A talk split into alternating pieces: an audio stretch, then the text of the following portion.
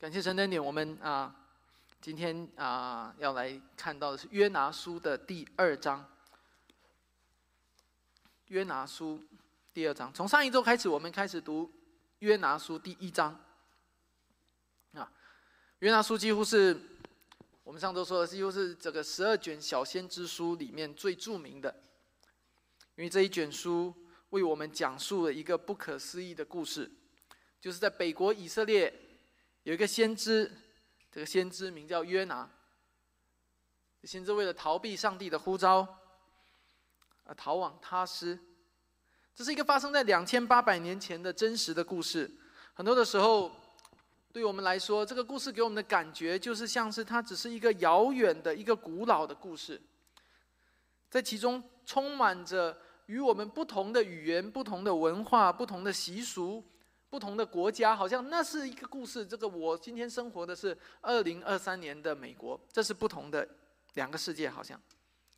但是与此同时，其实这个故事对你我而言却又如此的熟悉，因为你会从这个故事当中看见你自己，你会读到很多跟你自己有关的事情。因为我们每一个人的生命当中、生活当中，我们每一个人都曾经面对，或者是正在面对上帝的呼召。与我们个人的肉体情欲之间的征战。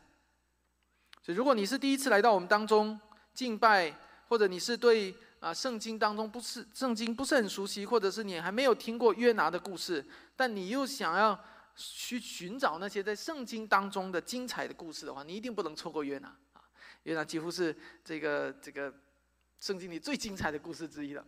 这个故事当中有太多值得我们细细思考和品味的地方。在上一周的第一章的经文当中，上帝呼召约拿去亚述帝国的首都尼尼微，去那里传讲上帝救恩的道理，去呼吁尼尼微人悔改。但约拿领受了呼召以后，就怎么样？往相反的方向跑，往相反方向跑，他就下到约帕，在那里付了船票。然后在那里下到船里面，又下到底舱里面，然后在那里躺卧睡觉。他想要逃离上帝的护照，但同样的，上帝也在行动。所以，上帝在地中海上刮起了一阵风暴，然后这一场风暴波及到约拿所乘坐的船，以至于整艘的船都快要沉下去。但是，约拿在这场风暴当中的表现是什么样的？这个极其冰冷的生命的表现，简单来说，风暴没有唤醒他，就连水手向他呼唤，也唤不醒他属灵的生命。上帝要让约拿在这一场风暴面前面对自己的良心，面对自己属灵的良心，使他心里深深的知道这场风暴是因他而起的。约拿最后跟水手们说：“你们把我丢在海里面。”来解决这一场风暴，水手最终是带着惊恐，又带着敬畏，因为他们不想要杀人，但是没有办法，整艘船快沉了。最后，他们真的把约拿丢在海里的时候，风暴真的平息了，于是整船的外邦人就因此悔改信靠耶和华上帝。而上一周的经文就结束在这里，就停在这里，就是约拿最终被水手们丢进了地中海。啊，约拿或许会以为自己逃避上帝的呼召，应该只有死路一条。我没有办法猜测他的心态，但是我们所知道的是，上帝并没有这样子让他死去。第一章的最后一节的经文，就是约耶和华安排了一条大鱼吞了约拿，然后他在鱼肚子里三天三夜。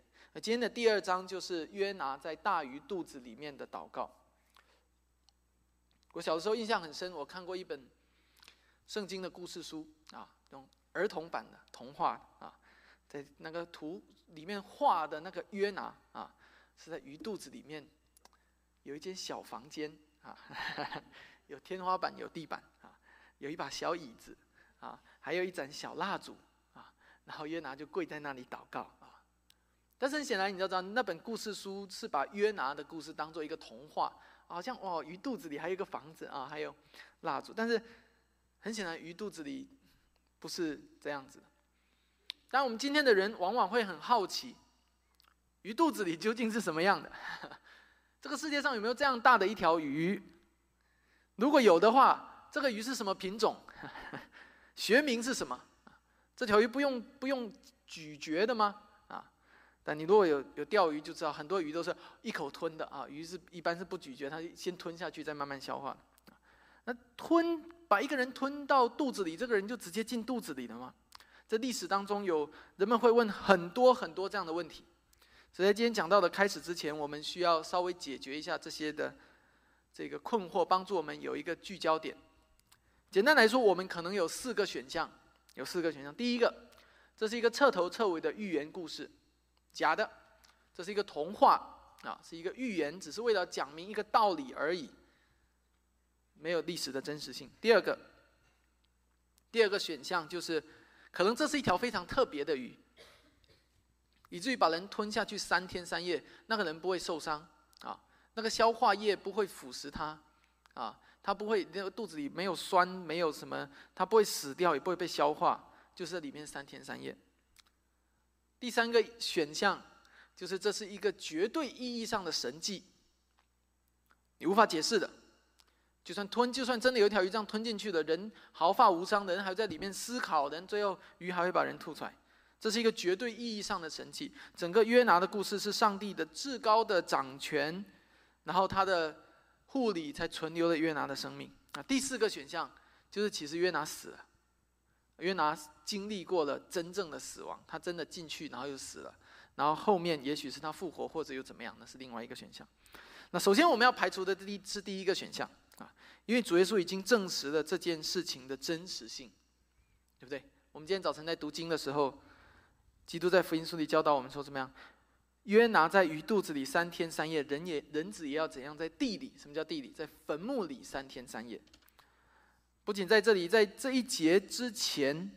马太福音的十二章三十九节也是我们早晨读的。耶稣说：“一个邪恶淫乱的世代求看神迹，除了先知约拿的神迹之外，再没有神迹给他们看。”所以，其实，在我们刚才的这四个选项里面，主耶稣已经告诉我们答案是什么？是第三个。OK，这第三个，主耶稣自己讲了，约拿的故事不是一个虚构的故事，也不是一个一般的自然现象。好像每个人任任何人进到这条鱼肚子里三天三夜都还不会被吐出来，不是一个自然现象。而是一个神迹，是上帝用超自然的方式，用神迹性的方式保存了约拿的生命。这是主耶稣给我们的回答。在这个世界上，有一种病，叫做幽闭恐惧症。我不知道你有没有听过这种病啊？这个病的相反叫做广场恐惧症啊。幽闭恐惧症的人很怕被关在一个黑暗的屋子里，没有手机信号，什么都没有。但广场恐惧症的人很怕去到广场上，全部都是人，然后他快吓得要死，赶快回自己的家里，关进他的他的小黑屋里啊！我不知道你有没有听过这种病，就是我们每一个人，我的感受或者我的经历的里面，我们每个人或多或少，你都会有这种恐惧。有的时候是物质上、物理上的，就是你真的被关进一个房间里；有的时候是精神上的，你感觉你跟这个世界隔绝了。比如说，你对今天的青少年，你你给给给给他一个房间，啊，是有书本、有纸张啊，有吃的啊，但是没有电脑啊，没有手机，你要关在他同样会有幽闭幽闭恐惧症，为什么？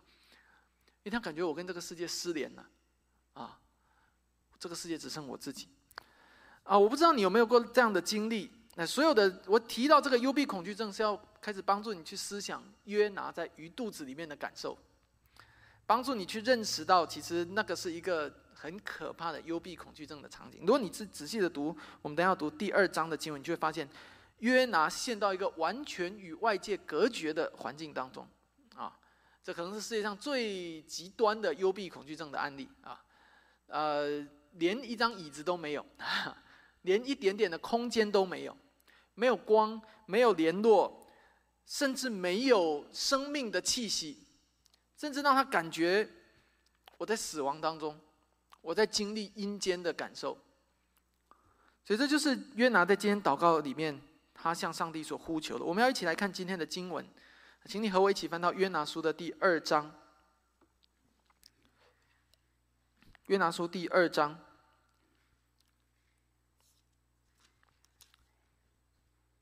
如果你没有你你身边的弟兄姐妹比对圣经还不太熟悉的话，你可以帮他找到，或者是你们可以翻到目录，好来寻找约拿书第二章。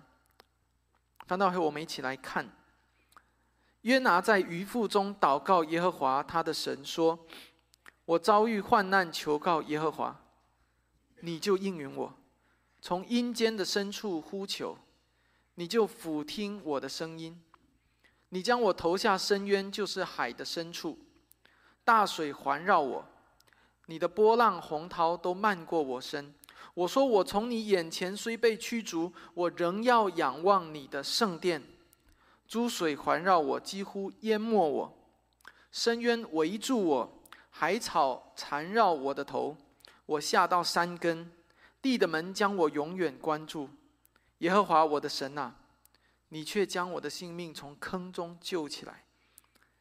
我心在我里面发昏的时候，我就想念耶和华。我的祷告进入你的圣殿，达到你的面前。那信奉虚无之神的人。离弃怜爱他们的主，但我必用感谢的声音献祭于你。我所许的愿，我必偿还。救恩出于耶和华。耶和华吩咐鱼，鱼就把约拿吐在旱地上。我们今天早晨讲到的主题句是：因为救恩出于耶和华，所以要趁气息尚存的时候呼求他。向他悔改。如果你是第一次拿到我们的单章，在我们的单章第三页上面彩色背景的字，就是我们今天讲到的主题句。因为救恩出于耶和华上帝，所以要趁气息尚存的时候呼求他，向他悔改。上帝呼召约拿，在上一周我们讲到过，上帝呼召约拿说：“你起来。”结果他下去。他逃跑，他不断的向下飞奔，他下到约帕，下到船里，下到底舱。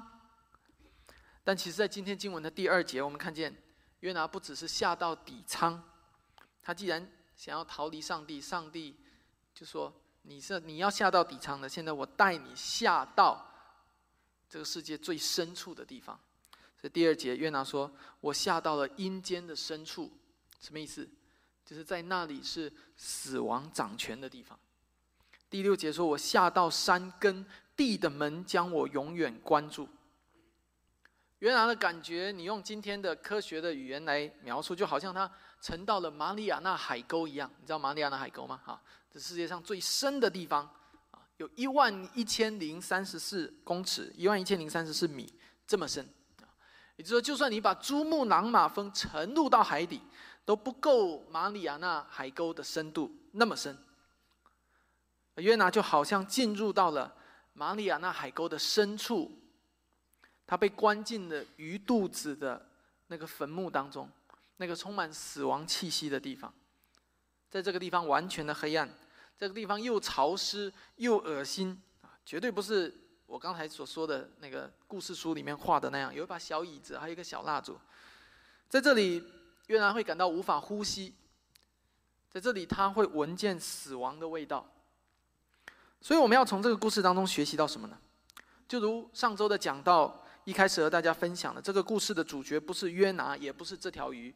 如果这个故事吸引你，是因为这个故事很精彩、很戏剧性，这条鱼很神秘，或者约拿这个人很有个性啊，这个性格棱角很分明，我要提醒你。从这些焦懂焦点当中跳出来，因为这个故事的主角是上帝。正如一位英国的一位传道人叫做坎贝尔摩根他所说的，在历史上，人们总是在寻找那条巨大的鱼，却忘记了寻找那一位伟大的上帝。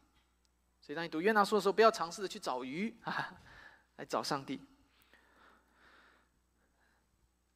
也因此，我们希望通过今天的讲道，一起来认识、来寻找、来认识上帝的五个方面。我们今天的讲道会分成五个比较小的要点，来帮助大家认识上帝的五个方面。第一个，上帝是个人性的上帝，上帝是你的神啊。第二个，上帝是至高掌权的。第三个，上帝是有耐心的。第四个，上帝是配得敬拜的。第五个，上帝是。蛮有恩典的。所以，请你首先看到第一节，约拿在鱼肚子里的祷告。他在祷告当中，他说他向上帝呼求，然后在耶和华后面有一个短语来描述耶和华是谁。在这里面说耶和华是他的神。圣经不是写约拿向神祷告，而是说约拿向他的神祷告。不仅如此，你会看见在这篇祷告词当中，约拿的焦点是非常清晰的。在他祷告里面，他非常聚焦于就是上帝和他之间的关系。这个上帝不是别人的上帝，不是传说中的上帝，不是那些水手上帝。上帝，这个上帝是他的上帝。甚至到第六节，到了第六节，他清晰的、大声的呼求说：“耶和华，我的上帝啊！”如果你还记得第一章的内容的话，你会在这里看见一个巨大的反转，在这里。说实话，你很难会想象这是第一章的那个约拿所讲的话，他所祷告的话。因为你如果单单看第一章的约拿，你会怎么评价他呢？你可能会说：“嗯，这个人不怎么样，这个人是一个逃避上帝的人，是个离弃上帝，是一个坏人啊啊，这个是个悖逆的人。”但是你不要忘记约拿的身份，他是一个先知，他是一个真的先知。而你要知道，在以色列民当中，先知的身份是很特别的，虽然不是每一个先知的人生都是完美的，但是很显然，约拿不是一个一辈子与神为敌的人，好像这个什么，这个建造尼尼微城的宁禄那种，一辈子都残暴，一辈子都与神为敌。很显然，约拿不是这样一个人。而是一个在大部分的人生当中都认识上帝、都懂得依靠上帝、都懂得听他的话的先知，只不过这一次上帝的呼召实在让他无法接受，所以他选择了逃避。所以弟兄姐妹，在第二章，我要再次提醒大家记住这一件事情：当你看约拿的时候，不要把他当做一个外邦人，或者当做一个刚刚信主的人。他说：“你看约拿就这样，你看哦。”那些刚信主的人就是这样，不是的；或者那些世人就是这样，不是的。约拿更像的是一个老信徒的样式，是一个认识上帝很久，但是同时又选择不顺服的样子。所以不要把约拿想象成是一个新信徒，也不要把约拿想象成一个恶人，这都不能够帮助你真正认识到本书。你应该认识到是约拿其实是一个老信徒。而他的生命当中有许多的共同点，正是我们今天生命当中会有的。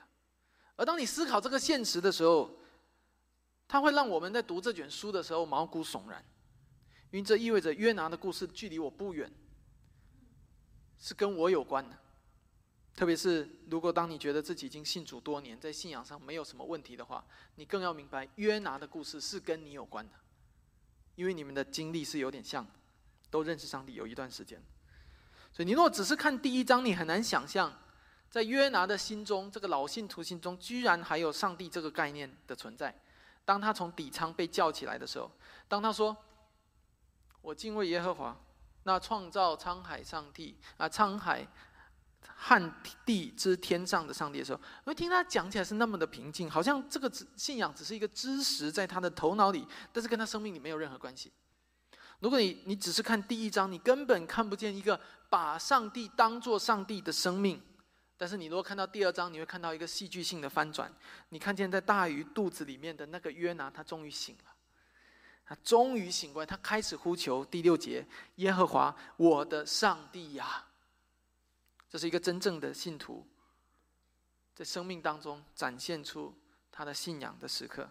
简单来说，第一章里面的约拿从头到尾都没有醒过来。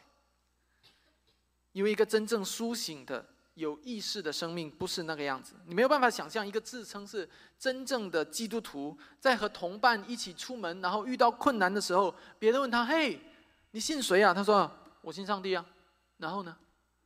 你你你很难想象那个画面啊，没有表情、无动于衷的，好像信仰跟眼前的困境之间是没有关系的啊。这个他口中说出来那个上帝好像很全能，但是他真正遇到困难的时候。好像那个上帝也没有能力来拯救他一样，你真的觉得这样一个人他是信上帝的吗？简单来说，上帝只是存在于这个人的口头，而不是他的心里面。那么，一个真正的在心里面觉得信靠上帝、相信上帝是全能的主的人，他会如何表现？想象一下，如果你是约拿，你在海上遇到风暴，特别是这个风暴快要让你们的船沉了啊。然后，不仅如此，你还知道这个风风暴是因你而起的。因为你背逆了上帝，逃避他的呼召，所以上帝特别让这个风暴起来的。如果所有的这些你都知道的话，你会怎么做？你会揉着眼睛说：“啊，干嘛？” 你会这样子吗？然后人家问你：“啊，是我信那个全能的上帝，他是创造沧海旱地的上帝。”你会这么说？你不会的，对不对？你心里会有千万个不安。你会很忐忑，因为在在心里面向上帝悔改。哎呀，我错了，我要认罪。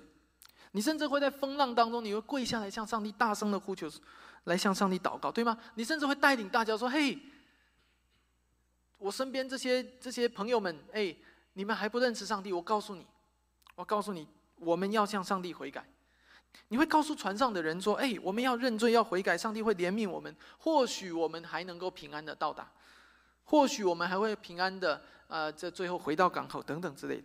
但你发现约拿并没有这么做，你发现了吗？这是第二章的约拿才做的事情，第一章他没有这么做。所以第一章的约拿和第二章的约拿在这里有个巨大的对比，帮助我们看见一个嘴里有上帝、心里没信靠上帝的人是什么样子，和一个从心里面真正信靠上帝的人的生命是什么样子。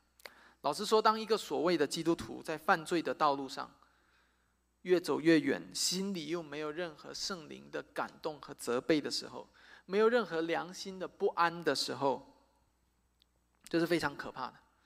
甚至我们可以说，这个人没救了。如果一个人真的一边犯罪一边心安理得，甚至圣灵在他的心里感动，他都可以随意的消灭。说：“哎，没事，啊，我继续犯这个罪，可以消灭圣灵带给他的心中带来一切的不安和忐忑的话，这个人几乎是没救了。弟兄姐妹，我们当中的大部分人在这一生当中都不一定会犯什么巨大的罪，你不太，上帝的恩典保守你，不太会经历什么巨大的犯罪，比如说去杀人、去放火。我们每个人生命里，你不太会做这种事情，去奸淫。但是你要知道，有很多的小罪在我们的生命当中会出现。”比如强行逃避上帝的呼召，比如拒绝与人和善，比如对自己的父母或者是对自己的子女以凶言、以这个这个这个愤怒相待，比如对弟兄姐妹纷争、争竞或者发怒，比如对待工作的时候不忠心，对待工作的时候偷工减料，又或者是在婚姻里面不忠心。还没有到肉体上的出轨，但是精神上已经出轨了。又或者是在对待金钱的时候产生了贪心，产生了嫉妒心。所有的这些其实都是上帝所不喜悦的，所有的这些都是非常常见在我们的生命中。你不知道什么时候你就会遇到的，因为你不知道你的心在下一秒会是什么样。而在这个时候，如果你的心里面没有一点点的波澜，你的良心里没有不安。如果圣灵在你的心里感动你，你却没有任何的感觉，甚至是你可以轻易消灭圣灵的感动，那么，亲爱的朋友，我要鼓励你好好的思想一下自己到底是不是一个重生得救的基督徒，因为一个真正有圣灵内住的人不应该是这个样子，不应该是第一章当中的那个约拿那个样子，只是把上帝挂在口中而已，而应该是第二章。的这样的约拿，在心中依靠上帝，就向上帝呼求悔改，这才是一个正常的基督徒应该有的生命。在这一章这一章里面，我们看见约拿和上帝之间的关系。我们看见约拿曾经尝试放弃上帝，当他被丢进上大海里的时候，我不知道他心里会是怎么想。啊，很有可能他想，算了，就这样吧，这辈子就这样了，还能怎么样？对吧？太失败了啊！做了一辈子先知，最后死在地中海里面，啊，最后却背叛我的上帝，我大概就是该死，只配得永远的惩罚吧。我不知道约拿被丢进去的时候，他心中是怎么想。约拿曾经尝试放弃上帝，但上帝却拒绝放弃他。即使在这个最黑暗、最混乱不堪、最低谷的地方，在这个最绝望的时刻，这个最 messy、这充满恶臭的局面里面，上帝并没有放弃约拿。简单来说，从外表来看，约拿落在了一个最黑暗、最绝望的环境当中；但是从属灵上来看，他却落在了上帝大爱的怀抱里面。那是一个温柔的怀抱，一个充满上帝恩典与怜悯的怀抱。约拿疯狂的下坠，下到约帕，下到船里，下到底舱，最后他像一根羽毛一样。它轻飘飘的落在这个世界上的最低处，落在阴间的深处。结果在那里，上帝的慈爱的怀抱在等待着他。他没有粉身碎骨，相反，他轻轻的、轻轻的落在上帝的管教的爱当中。他轻轻的落在上帝管教的爱当中。弟兄姐妹，这难道不令我们感动吗？上帝所爱的百姓。他必为我们负，为他们为我们负完全的责任。上帝所爱的百姓，他必爱他们到底。小朋友诗歌唱“主爱我必爱的，主爱我必爱到底”。这是上帝爱一个人到底的表现。今天我们的生命在下坠吗？在疯狂的下坠吗？不要以为自己已经无药可救了，你犯了太多的错。没救了，没办法回头了。不要以为你自己的一生，反正我这一生就是这样子了，就好像第一章的约拿一样。哎呀，这辈子就这样了，等死算了。诗篇一百三十九篇，大卫说：“我若展开清晨的翅膀，飞到海极居住，就是在那里，你的双手也必引导我。”在这里，同样的，甚至更加令人感动的，约拿不是展开清晨的翅膀飞到海极，没有那么浪漫。约拿是迈开罪恶的双腿向地狱狂奔，任凭自己的生命在罪里面无限的堕落，一直堕落到阴间的深处。结果在那里，就是在那里，上帝的双手仍然在引导他，在最黑暗、最混乱不堪的地方，约拿心中属灵的眼睛，他终于明亮。他的属灵的生命终于苏醒过来。他说：“耶和华，我的上帝啊，你是我生命中当中的上帝，你是我的主人，你是我的拯救者。”弟兄姐妹，当你在沮丧、当黑暗正在你的生命里笼罩和蔓延里面的时候，你心里面的那个“我的”这个词，“我的”这个词，是在越来越小，还是越来越大？还是甚至已经不见了。换句话说，所有生命当中的困难和挑战，是让你离上帝越来越远呢，还是越来越近？以赛亚书五十七章十五节说：“上帝这样说：我住在至高至圣的所在，也与心灵痛悔、谦卑的人同居，要使谦卑的人的灵苏醒，也使痛悔人的心苏醒。”今天坐在我们当中。如果还有还不认识上帝、还不是基督徒的朋友们，我希望你可以明白，在这个世界上没有一套宗教理论，或者是哲学，或者是世界观能够与这位上帝相比，因为所有的理论学说都是人的思维、人的聪明智慧创造出来的、编造出来的。但是这位上帝是创造我们的上帝。我们所信靠的不是一套人造的理论，是上帝亲自向我们所启示的话语。他亲自告诉我们，他要与我们同在，他要与心灵痛悔、谦卑的人同居。就是我刚才读的以赛亚书五十七章十五节，甚至到一个地步，他如何与心灵忧伤痛悔的人同居呢？这个道，上帝的道，最终成为肉身，住在我们中间，为我们而来，而他的名字就是耶稣。耶稣基督的道成肉身，正是他说他要与心灵忧伤痛悔的人同居的表现。今天当我们谈论到基督的时候，我们乃是在说上帝为我们而来，为我们降生，他真真实实的临到我们，临到你的生命中。亲爱的弟兄姐妹，亲爱的基督徒，还有还不是基督徒的朋友们，你一定要个人性的经历那个爱你的上帝。上帝对你而言是你的，不是别人的，是你的个人性的上帝。那今天是这样子吗？还是只是某一本书当中某一张纸上面的上帝呢？还是只是一个知识点？今天上帝对你来说，是你丈夫的上帝吗？还是只是你妻子的上帝呢？还是只是你父母的上帝呢？在座的青如果有青少年，或者是你在网上有听见这样的信息的话，如果你不能够确定上帝是你的上帝的话，那么上帝和你之间就没有什么关系。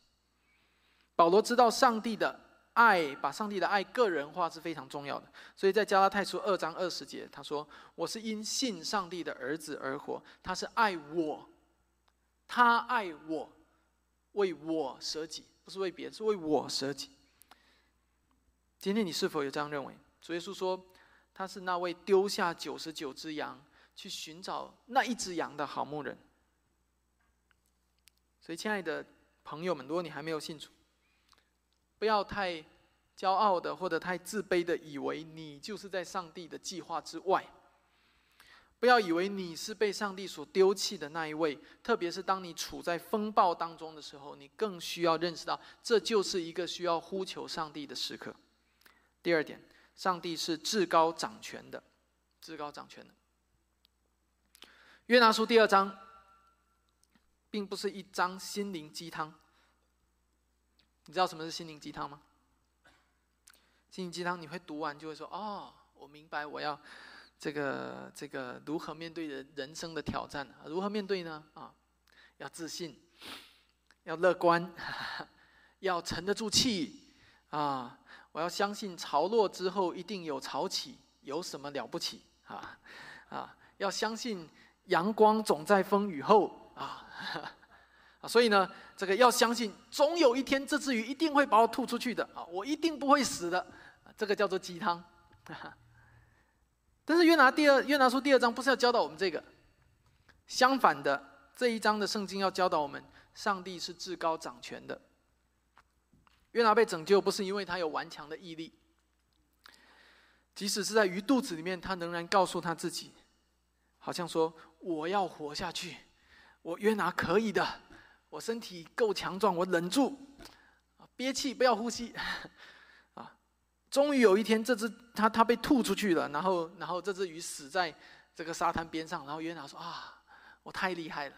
不是的，你你看到的这个约拿书第二章不是这样。约拿被拯救，完全是因为他的上帝是一位至高掌权的上帝。God is sovereign，上帝是拥有最高主权的。上帝的在上帝的主权面前，约拿认识到。没有什么比这个更大，没有什么比上帝的主权更大。无论是在他的自己的生命当中，还是这条大鱼，还是这片大海，所有这一切，说大的东西都没有比这位上帝更大。他的生命在上帝的手中，大鱼的一举一动也在上帝的手中，大海上面的一一风一浪也在上帝的手中。我没有听见约拿的抱怨和苦读，我们只是听见了他承认：“是你将我投下深渊，就是海的深处。大水环绕我，你的洪浪、波浪、洪涛都漫过我身。”的第三节。因为如果你仔细想一下，你会想约拿是不是说错了？你把我投下深渊，在第一章里面。难道不是水手们将约拿投进去的吗？这水手们将约拿丢在海里面，怎么到第二章约拿却说：“上帝啊，是你把我投下深渊。”到底哪一个是对的？约拿在这里晕了吗？不是的，约拿是对的，他心里非常的清楚。其实这整件事情的真正的导演、真正的主宰者是上帝。上帝才是那个终极的原因。所有的受造物、水手、大鱼、大海，其实都是上帝手里的工具。约拿心里非常清楚这一点，他祷告其实是在说：上帝啊，是你让这些水手把我丢进去的。上帝啊，这场风暴是你的风暴。上帝啊，这条鱼是你的鱼。弟兄姐妹，在我们的生命的旅程当中，我们会经历各样的艰难和困苦的时候，我们要如何面对这些的困境？通常对你来说，你有两种方式来理解你生命当中的困境和挑战。第一种，你可以任凭所有这些困难挑战摧毁你的人生。第二种，你可以将所有的这些困难和挑战视作是一个塑造你生命的机会。如何的塑造？乃是将你的生命塑造的更像基督的样子，使你的生命与上帝更加亲近。亲爱的弟兄姐妹，如果每一个生命当中或大或小的苦难不能够塑造我们的属灵的生命，使我们更加敬虔。更加合神心意，那么我们就是在浪费所有这些不愉快和这个这些的苦难的经历。我们其实就是在浪费所有流下的泪水。这是一个分裂的时代，所有的人际关系之间都脆弱不堪，以至于可能一个不小心就会出现争吵、出现裂痕、出现沮丧。而也正是因为如此，这也是一个需要倾诉的世界。我相信今天我落到现场，随便找一个人，找一个弟兄姐妹，然后我就我就问他说：“嘿，某某人呐，啊，你有什么想要倾诉的吗？我愿意聆听。”我相信任何一个人，在这个问题面前，都有很多话要说，啊，都有一肚子想要倾诉的事情，相信吗？所以下一次你都要关心人一个人，却不知道跟他聊什么时候，你就从问他这个问题试看看，啊，我相信你们两个小时都聊不完。我们每一个人在生命当中都有许多的愁烦是需要倾诉的，但是很多的时候，我们都是在单纯的倾诉和单纯的聆听，却忘了所有这一些倾诉和聆听的时刻，是可以变成一个很好的门训的时刻，帮助我们彼此更多认识基督，更多思想福音，更多去追寻福音所要我们活出来的生命样式的时刻。所以弟兄姐妹，请你记住。你生命当中一切的苦难，要么是摧毁性的，要么是塑造性的，看你如何的阐释，如何的面对所有这些苦难。当你聆听一个人倾向你倾诉、向你抱怨的时候，你也有两条路可以选择。第一条路就是和他沆瀣一气啊，他抱怨你跟着抱怨啊。另外一条路就是把这个机会当做一个塑造生命的机会，在爱心中，在耐心中与对方一起彼此建造彼此的生命。弟兄姐妹，你要记住，在一切的苦难当中，要认识上帝的主权。只有这样，你才不会浪费你所遭受的苦苦难。你要知道，一切的苦难是上帝许可发生在你的生命当中。如果你非常确定自己是一个依靠上帝的人，你更是要有这样的安全感，知道这个重担绝对不会大过你所承担的，因为在这个重担当中有上帝丰沛的爱，有上帝至高的主权，因为你是属于他的，你是他的儿女。恰恰是因为你是他的儿女，所以他让这一个重担临到你，不是为了要压垮你，而是为了建造你的生命。你要知道，当上帝爱一个人的时候，并不是总是用祝福的方式来爱一个人。有时候会通过手术的方式来医治你的生命，来确保你的健康。在约拿书里面，这条鱼就是约拿的手术台。虽然手术刀切下去的时候很痛，但是上帝确实要通过这个方式，把约拿生命当中的那些肿瘤拿掉，把那些不顺服的肿瘤、悖逆的肿瘤、自私的肿瘤、缺乏爱的肿瘤。对仇敌充满仇恨和厌恶的肿瘤，把这些肿瘤拿掉。上帝是至高掌权的，这是我们在这一篇祷告当中认识到的第二点。第三点，上帝是有耐心的。当你在读这章圣经的时候，你是否非常为约拿感恩？因为上帝并没有用一种不耐烦的态度来对待约拿。你知道，我当我在读这章经文的时候，我头脑里跳出一个。这个世界上任何一个正常的父母在这个时候都会发表的演讲。这篇演讲的标题叫做“我早就告诉过你”，我早就告诉过你，你要听我的话。我早就告诉你不要到处乱跑，我早就告诉过你，能力不够的。我不知道你有没有听过或者发表过这样的演讲。弟兄姐妹，你是否看见在这样的情况下，父母其实往往是爱恨交加的啊？一方面又心疼自己的孩子啊，因为这个不遵守一些的规矩而受伤；一方面忍不住要说他几句。但是今天的这章的经文不是一堂道德主义的课，啊，我也不是要批评说啊，所有的父母们你们就不应该发表这样的演讲。我我们不是在讲这个道德主义，以及讲这个 parenting 的部分。我们要看到的是说，在这一章经文当中，那位爱我们的上帝，他向我们所存的怜悯远超过。我们每一个父母，你发现了吗？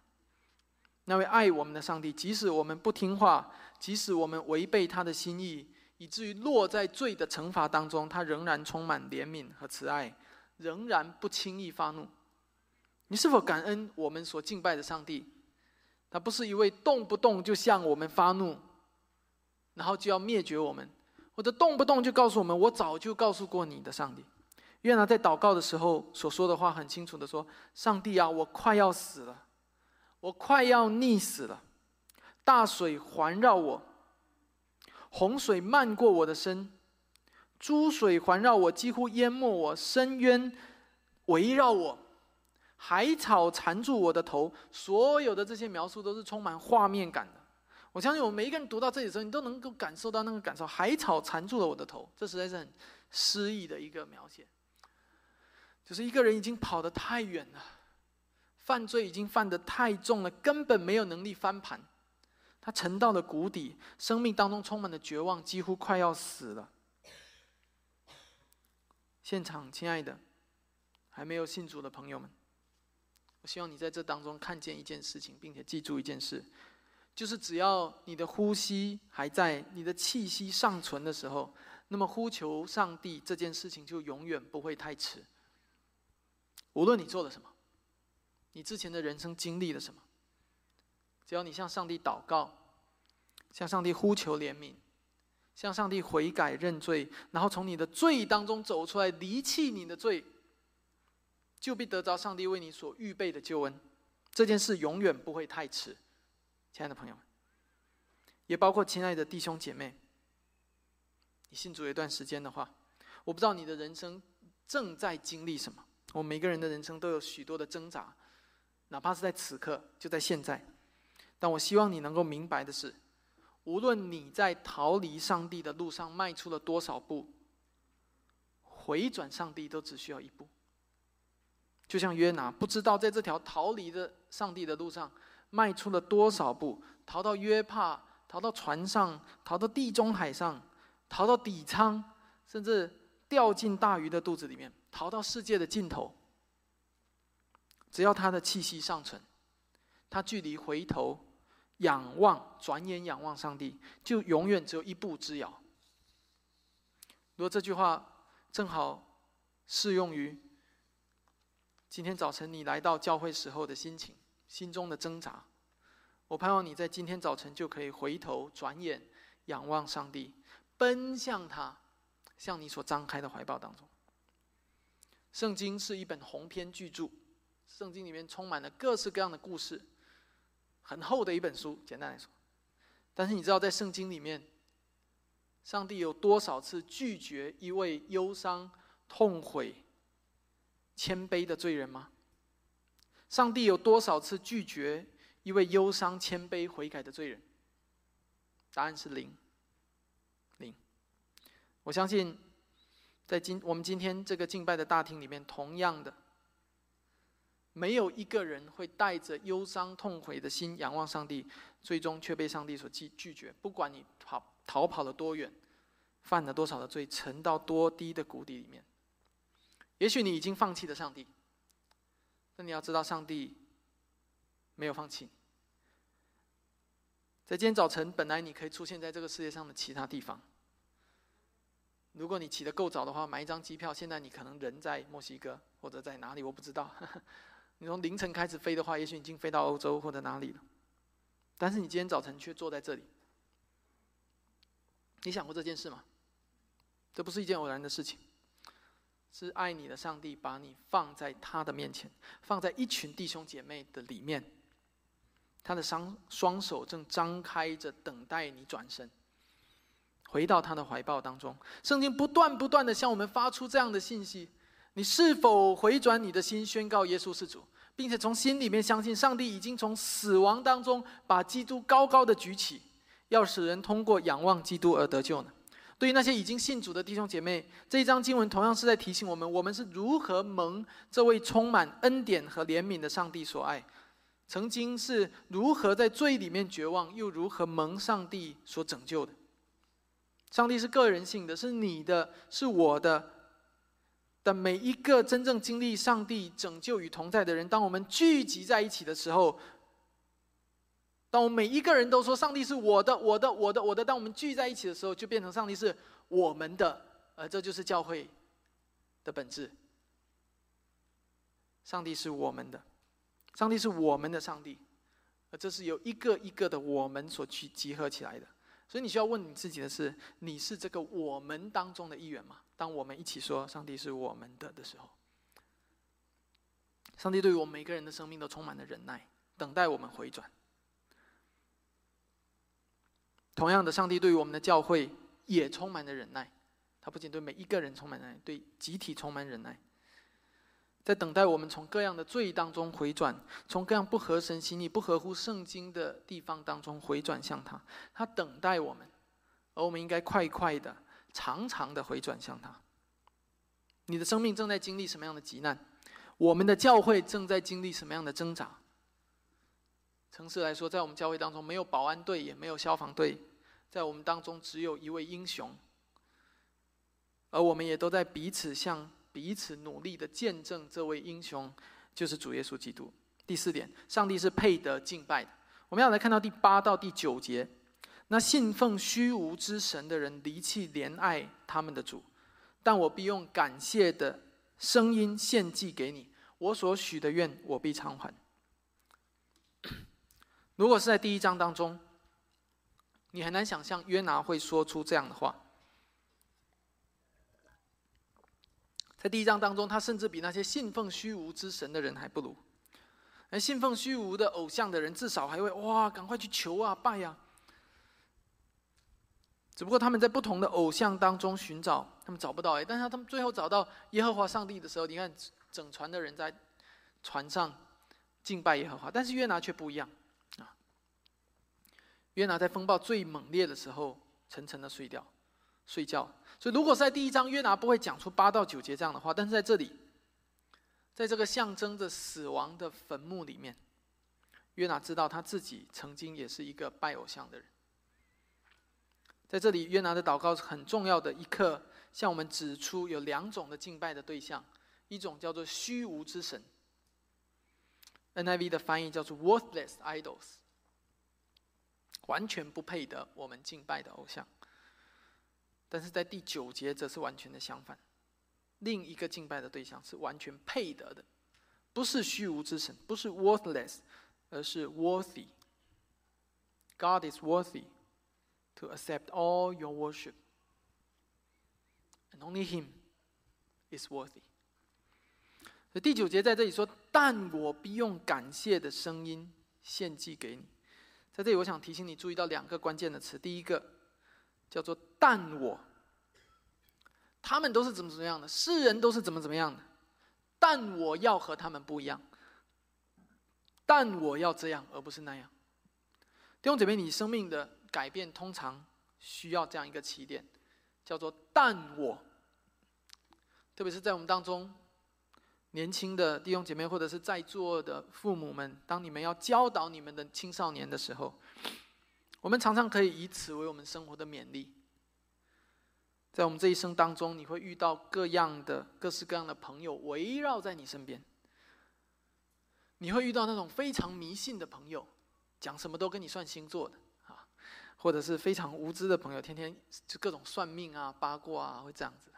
你遇到这样的朋友，你遇到非常拜金的朋友，常常给你推荐各种奢侈品的。你会遇到那种非常自我中心的朋友，所以他常常教你要如何算计别人，保护你自己的利益，不要吃亏了。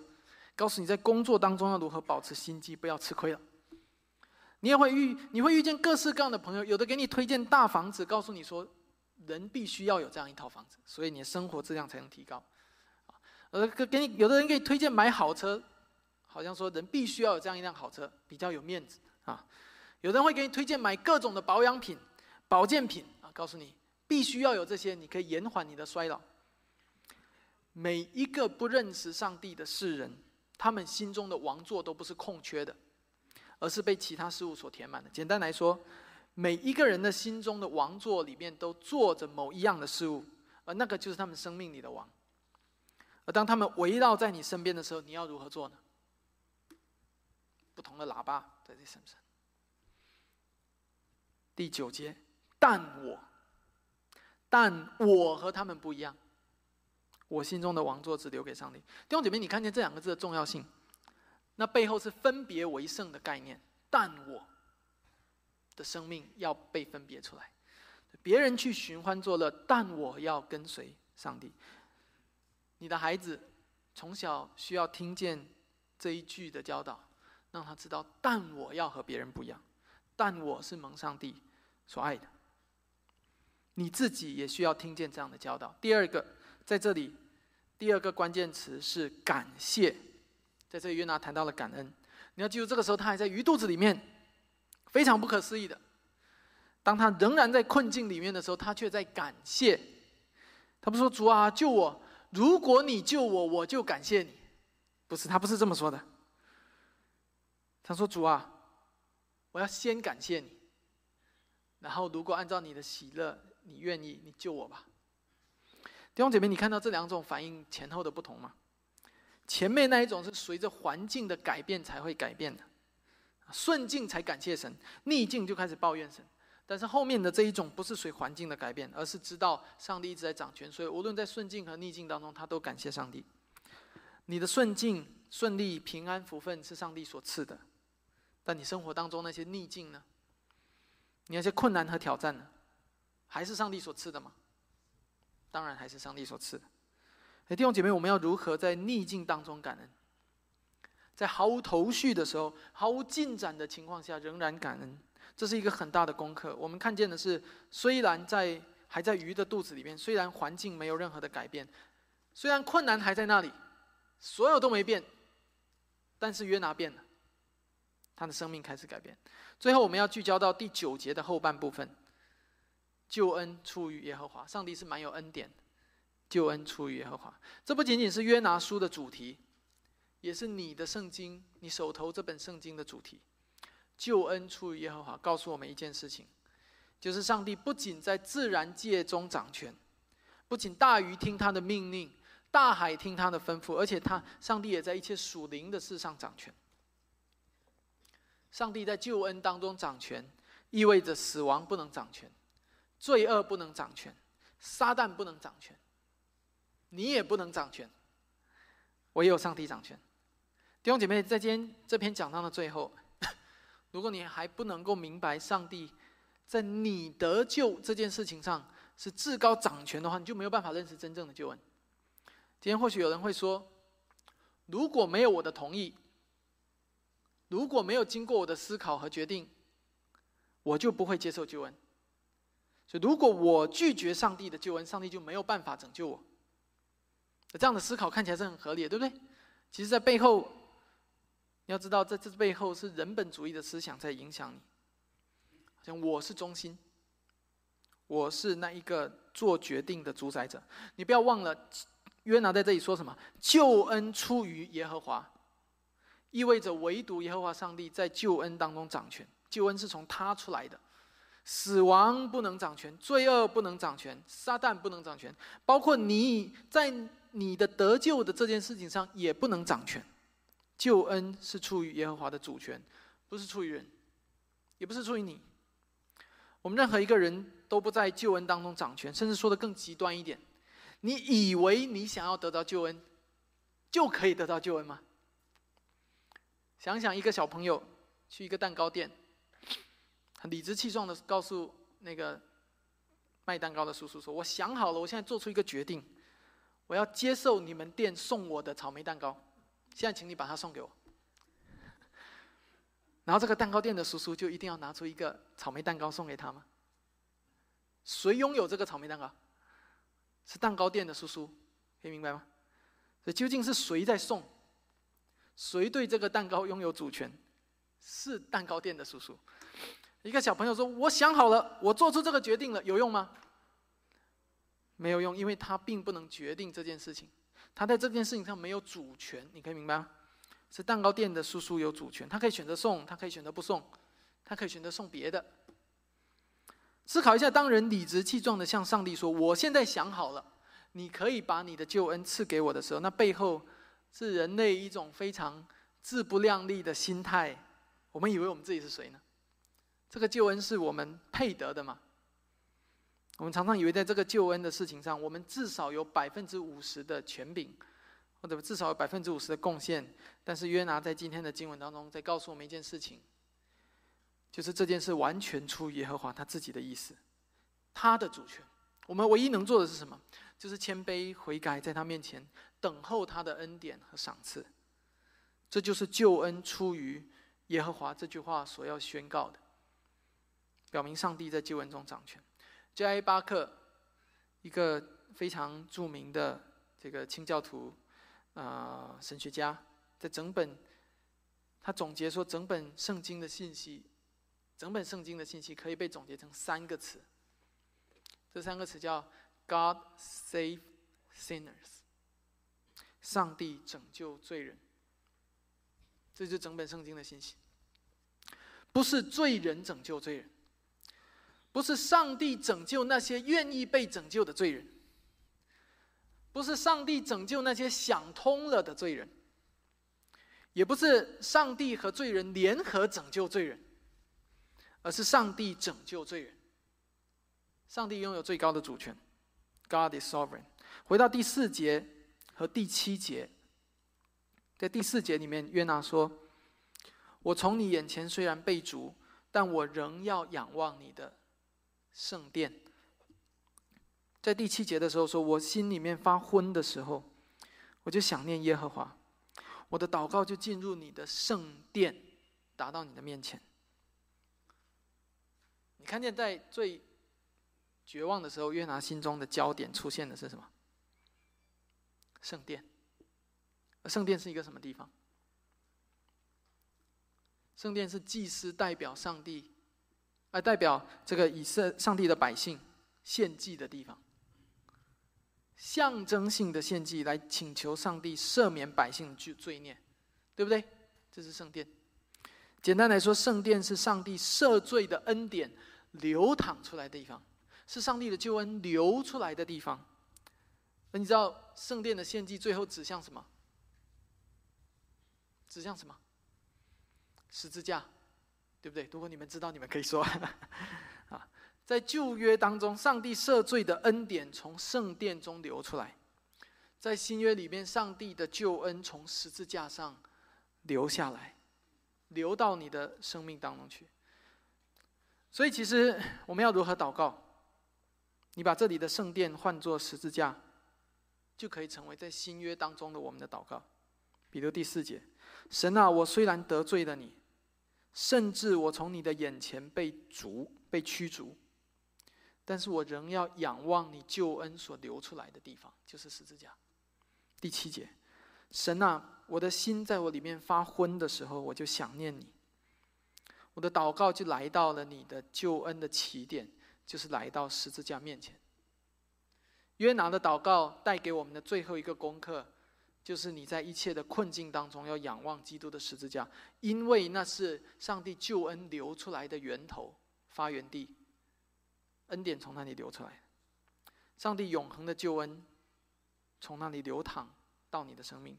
在今天讲到的结尾，我们要看到最后一节，在二章十节，耶和华吩咐鱼，鱼就把约拿吐在旱地上。我们今天早晨也读到另外一节，马太福音十二章四十节，约拿三天三夜在大鱼肚腹里，人子也要这样三日三夜在地里头。在今天的讲到的结尾，我希望你可以明白，按照主耶稣基督的教导，这条鱼的肚子和地里头，也就和死亡的坟墓联系在了一起。上帝吩咐鱼，鱼呃就呃约拿就从鱼肚子里出来了。上帝吩咐坟墓，基督就从坟墓里出来了。而你要知道，在将来有一天，上帝也要这样吩咐坟墓，就好像当年上帝吩咐那条鱼一样。而你就从坟墓里出来了。这是这一章最后带给我们的盼望：救恩出于耶和华。我们一起祷告。